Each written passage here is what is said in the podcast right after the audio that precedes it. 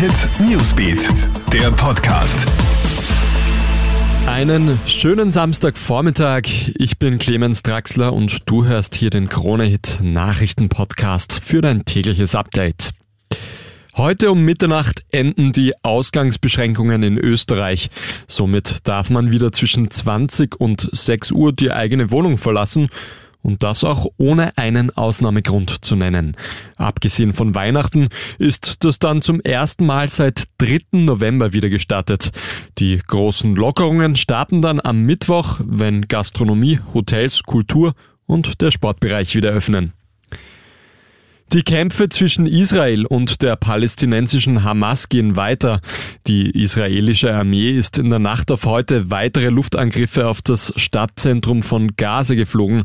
Dabei soll ein Büro der Hamas zerstört worden sein. Auch Israel wird weiterhin mit Raketen beschossen. Seit Montag sind es bereits über 2000. Die israelische Armee steht mit Truppen und Panzern an der Grenze zu Gaza bereit.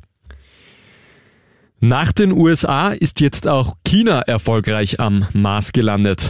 Der Rover Zhurong soll etwa drei Monate lang die Atmosphäre und den Boden des roten Planeten untersuchen. Außerdem wird der Roboter Bilder schießen und soll dabei helfen, die Oberfläche des Mars geografisch zu kartieren.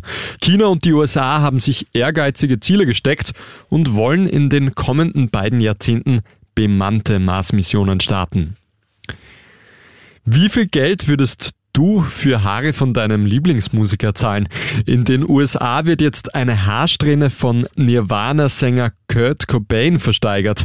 Das Startangebot soll bei etwa 2500 Dollar liegen. Es wird aber mit einem deutlich höheren Verkaufswert gerechnet. Haarlocken von bekannten Persönlichkeiten sind oftmals bei Sammlern sehr beliebt. So wurde etwa eine Haarlocke von Elvis Presley im Jahr 2002 für 115.000 Euro verkauft. Das war's mit dem Podcast für heute Samstag früh. Für mehr Infos schau doch mal auf kronehit.at oder dreh den Radio auf und hör dir unseren Newsbeat an. Einen schönen Vormittag noch. Krone Hit Newsbeat, der Podcast.